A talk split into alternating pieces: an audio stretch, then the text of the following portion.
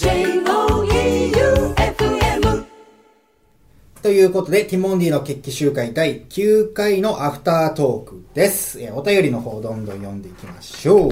はい、ラジオネーム、キムチ牛丼さん。はいえーこんにちは。つい先日のことですが、星野源さん、荒垣さんが結婚を発表されまみした。それ関心持つよね。4月には有吉さん、夏目さんが結婚発表。そうね結婚ラッシュが続いているようですが、ティモンディのお二人の恋愛結婚についての考え、エピソードを教えてくださいな。るほど。うん。確かさ、うん高岸がロンハーに出た時が、ちょうど結婚のニュースが有吉さんの出てすぐだったんだよね。えー収録が2日後かな？か、次の日かぐらいの。ニュースがあった、うん本当次か次の日ぐらいに、高岸お会いして、はい。結婚おめでとうございますみたいなのは言ったん、言った、楽屋でね。うんじゃあちゃんとこっち向いて、こう、深々とお辞儀してありがとうっていう。えーうん。さすがだよね、有吉さん。ありがとうとかじゃなく軽く言ってるわけじゃなくありがとうございますっていう。ちゃんと言ってくださったんだ、まあ、ちゃんと人間できてるよなやっぱそうですよ。人格者ですよ。だから星野源さんちょっとお会いしたことないけど、うん挨拶したら多分同じように言ってくれるんだろうね、そうね。うん結婚ラッシュというか、うん。まあでも常にいろんな人が結婚してるから、世界中見たら常に結婚ラッシュっちゃラッシュなんだけどね、うんたまたま芸能人をこうピックアップしてるだけで。はあ、で二人の恋愛結婚についての考え。どう？恋愛結婚についての考え。考え？うん。どう？結婚とは？みたいな。結婚で、まあ、支え合うためのすごい大事なね、パートナー。だからね、おまあ、タイミングがあれば、僕自身もしたいなはありますよ、もちろん。特に何歳までにとかはないの？いや、全くない。そうやってするもんじゃないかなっていう。高岸、兄貴二人いるけど、二、はい人とももう結婚してるそうね、長男が、えーいつだっけ？あれは5、え、7年前ぐらいか。にして、次男が、えー、4年前ぐらいかな。結婚はどうだぞみたいなんて言われたりするく聞かないね。まあ、子供はやっぱ可愛いねっていうのは聞くけど、ああ。甥っ子？妹は？まだ。結婚してない、うん。見ててどうなの？家族とは。家族の見方多分違うと思うんだけど、うんうん。自分も含まれてる家族と、うん。自分は含まれてない家族なわけじゃない、うんうん。あ、でも僕は家族だと思ってるよ。まあまあそうなんそうそう。だけど長男家のうん一員だと僕は思ってる。そうなんだそうそう。長男家の高岸だと思ってる。僕は。あじゃあその子供さんがもういらっしゃるわけじゃないそうね。お兄ちゃんみたいな感覚なのああ、そう、だからおじさんとしてのこう、ポジションはちゃんと守ってる。自 そうだ覚はある。おじさんポジションって何すんの？おじさんはだから、甥っ子をあやしたり、甥っ子に自転車を買ってあげたりして、教え自転車買ってあげたんだ買ってあげました。それはおじさんポジション守ってるねそうね。うん。あキャッチボールもしたりね。あいくつなの？えーと、年長かな？あもうキャッチボールできんだそうね。うん。柔らかいボールみたいなんで、うん。そうね。はあそういうの見てるとやっぱどこら辺が結婚いいなって思うまあそれが結婚観なんだろうけど多分こうやっぱ絆感じるからね、家族のね。みんなでこう、父さんも支えてるし、子供も支え合ってる。愛情がやっぱいいなと思うけどね。どの瞬間感じんこいや、もう、お帰りとか、挨拶一つやっぱ、一人だったらないキャッチボールじゃない。まあね、うん、会話のね。はあ、帰る家ができるみたいなところ家族っていうのをくくりなのかねじゃああそこで言うとうん。じゃあ結婚観はまあだから自分の家みたいな感じなのかな？総括すると、うん、うん。そうね。帰ってきた時のおはようしんどい時でも支えてくれるし、いい時でも一緒に喜べるっていうのがいいんじゃない？なるほどね、まあ、そこが高岸の直接結婚とはって感じじゃないけどなんとなく伝わったんね、じゃないかな、ししてはないからね、まだね、うん自分自身が。変わるかもしんないしうね、ん。有吉さんも結婚する前それこそテレビとかでそのアナウンサーがタレント顔しやがってみたいなこと言ってたけどへ結局夏目さん元アナというか今もアナウンサーだからね,、うんね。フリーのやられてるから、まあ、変わるんだろうね考えは、だから今の高岸の考えっていう意味ではそうなんだろうな、そうね。俺はあれかもしんないな。基本的にこう悪いところを見た上でスタートするというか何でも、うん。まあ、リスクだったり完璧な人はいないし。うん、リスクだったり、まあ仕事もそうだけど、恋愛も含め、うん。悪いとこ見て、でも、ゴーできるかみたいなうん。ところはあるから、だから、先に、まあ言い方悪いかもしんないけど、あら探してから大丈夫かなっていうのをへ見る方かもしれないえ。な。なるほど。だからそれでも大丈夫かっていうところ。この人こんなあ部分それを変えるわけじゃなく、うんそれを受け止めれる自分かどうかってこと？あ。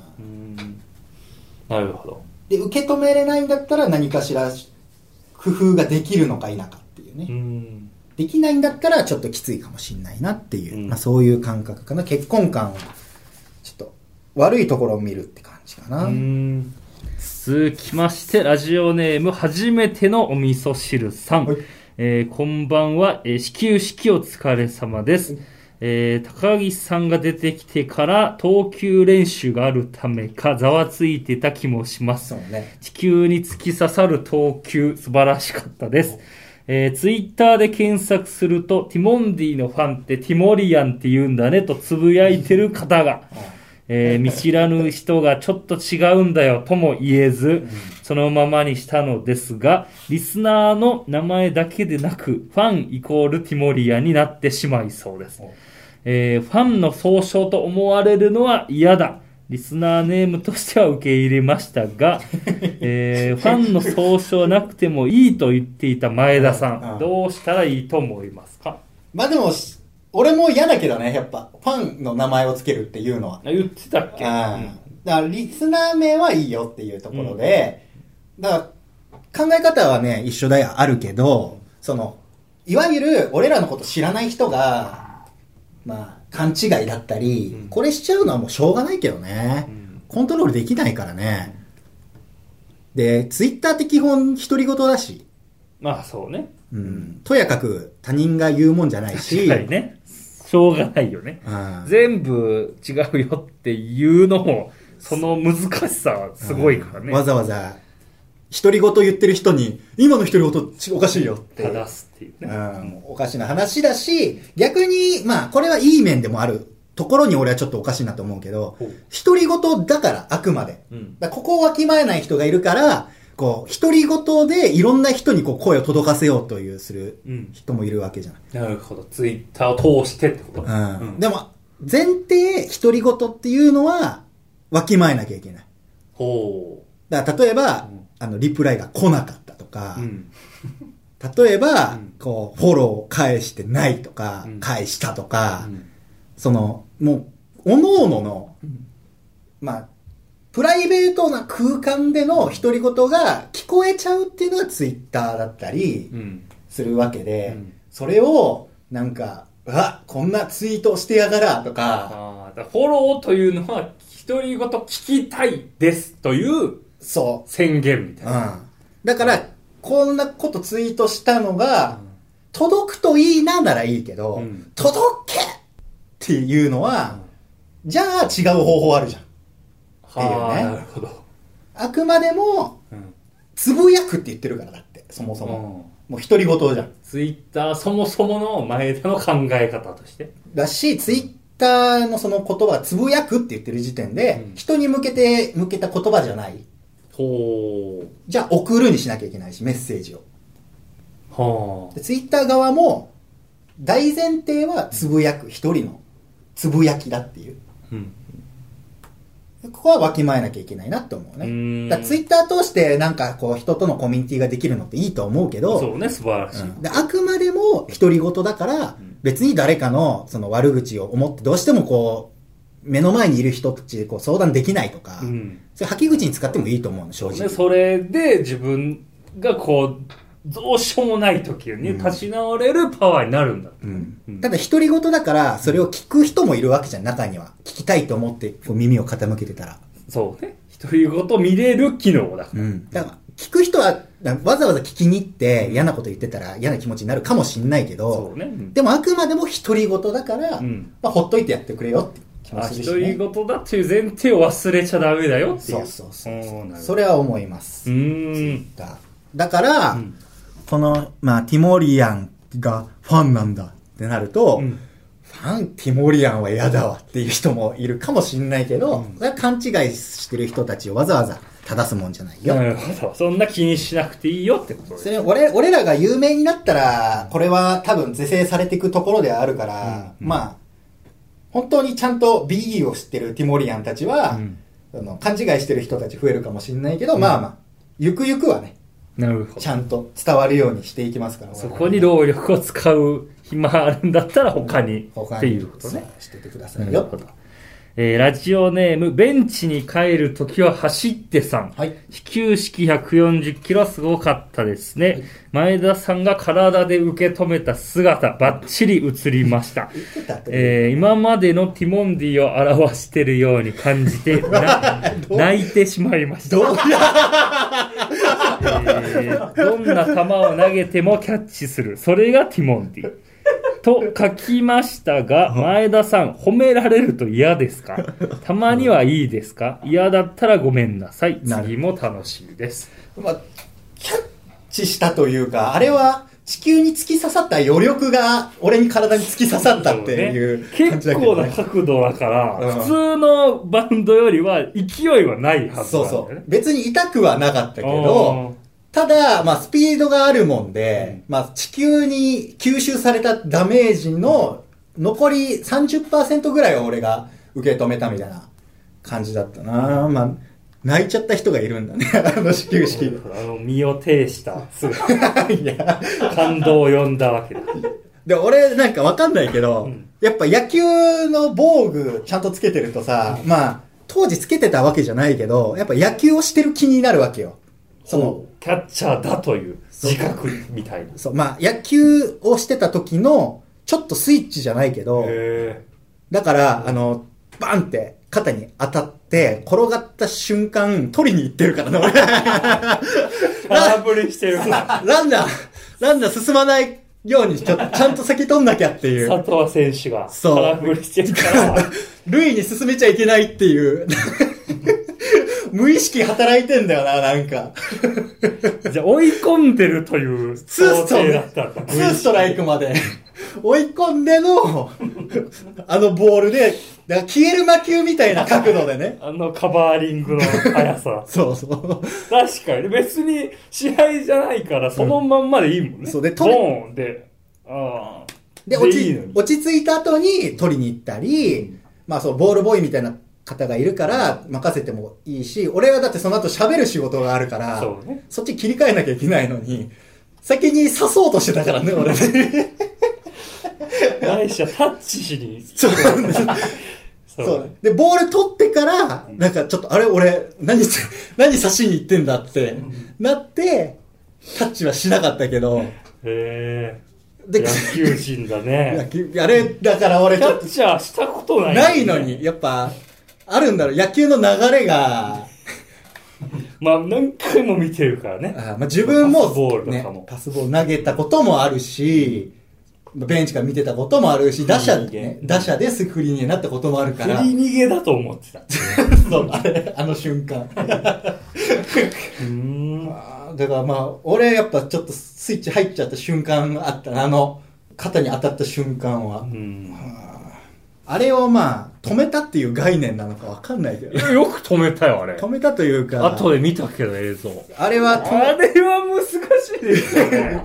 あいや、れ。キャッチャーとしての評価別にいらないんだけど、小判でもないしね。そうねファーストが一番こう、躊躇する位置だから。しかも、まあ、角度が上に上がってくる角度だから、ね取ったことないっていうのでね、よく止めたよね。次のお便りいきますかラジオネーム、ニンニク入れますかさん。はいえー前田さん質問です。はいえー芸人さんは相方がドラマに出るとき、暇になると聞きます。はい。高岸さんの大河がスタートすると、暇になると思いますが、オフの日は何をしして過ごす予定ですか？なるほど。まあでも前提、俺ら仕事ない時さ、うん。まあ、ライブ以外の時間結構あったわけじゃん。うん。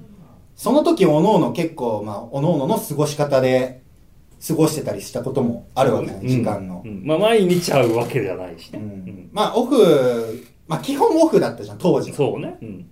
で、二人でキャッチボールするとか、映画見に行くとか、うんなんかディズニー行ったりとかはしたけど、オフ、まあ、基本オフだからね。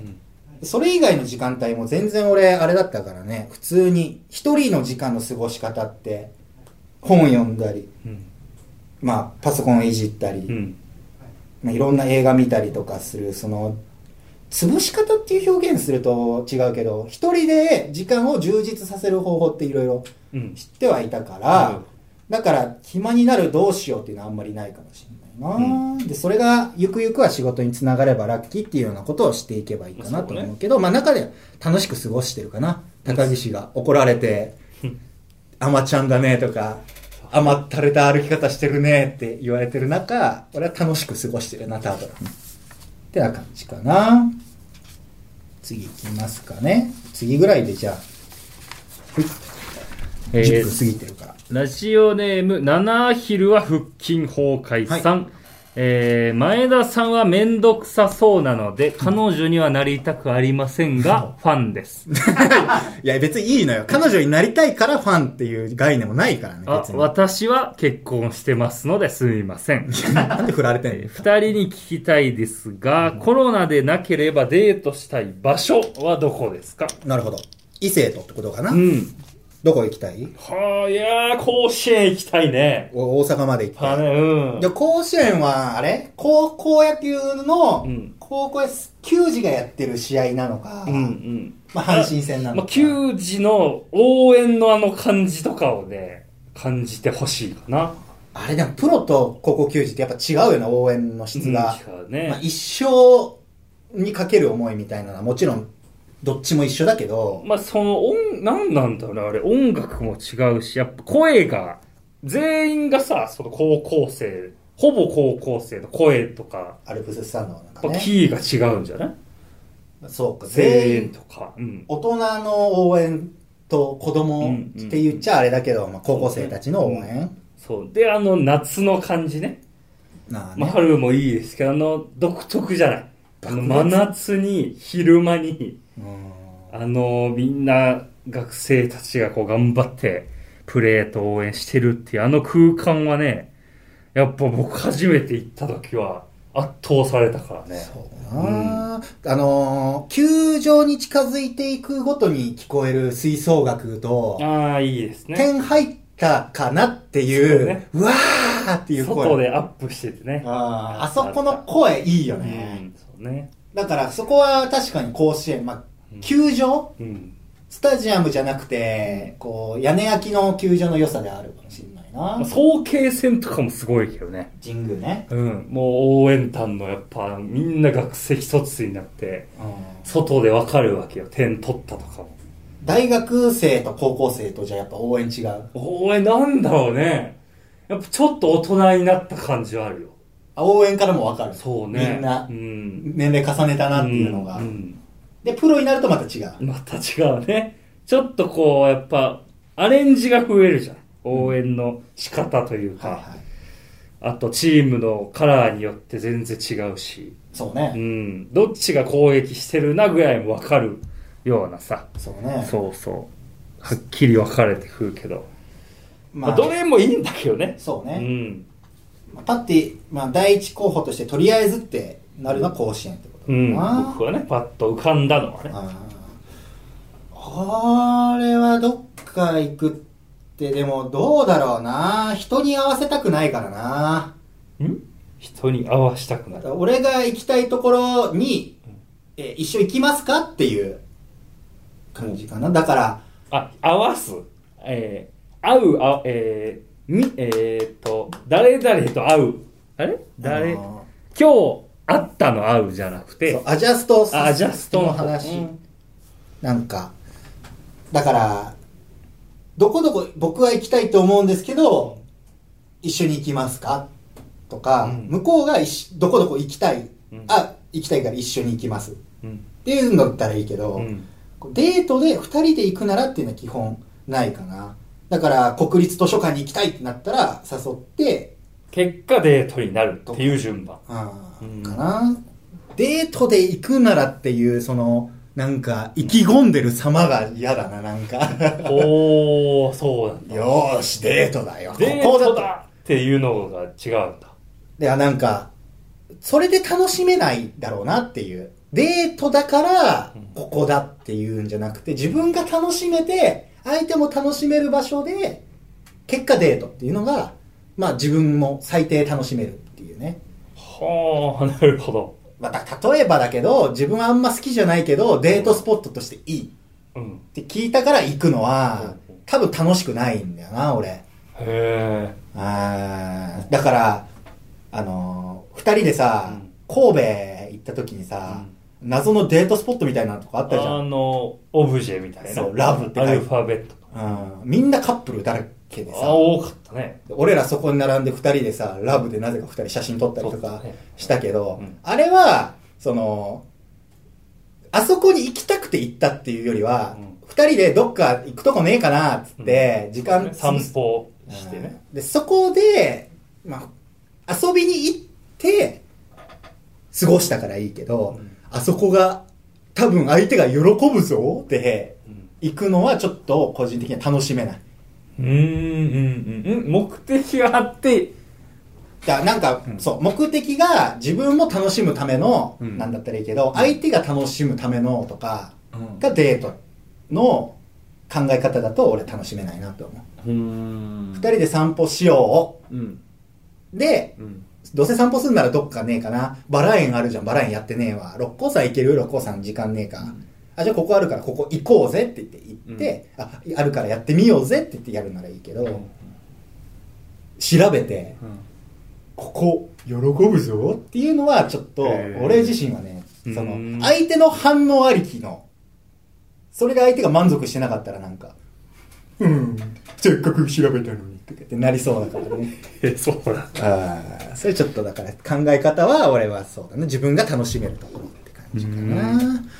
じゃあお時間の方が来たので、はい。これぐらいにしたいなと思います。というわけで、えー本編の方が日曜の夜12時から30分間やっているので、ぜひ聞いてみてください。えー入りきらなかった未公開トークは、えー次の日曜日のお昼12時に配信します。こちらもぜひお聞きください。それでは、ティモンディの決起集会アフタートークをお送りしたのはティモンディの前だと、高岸でした FM 愛媛